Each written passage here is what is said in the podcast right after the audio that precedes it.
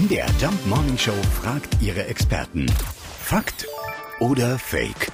Ja, während sich die Kiddies in Mitteldeutschland auf den Osterhasen freuen, bringt in Schweden angeblich das Osterküken die Eier.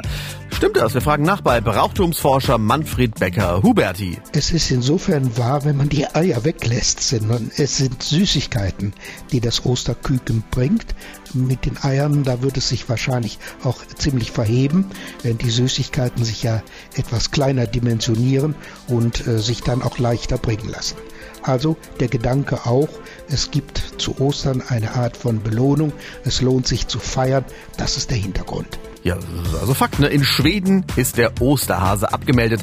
Da bringt das Osterküken die Süßigkeiten. Und zwar hoffentlich nicht so wenig. Fakt oder Fake? Jeden Morgen um 5.20 Uhr und 7.20 Uhr in der MDR Jump Morning Show mit Sarah von Neuburg und Lars Christian Kade.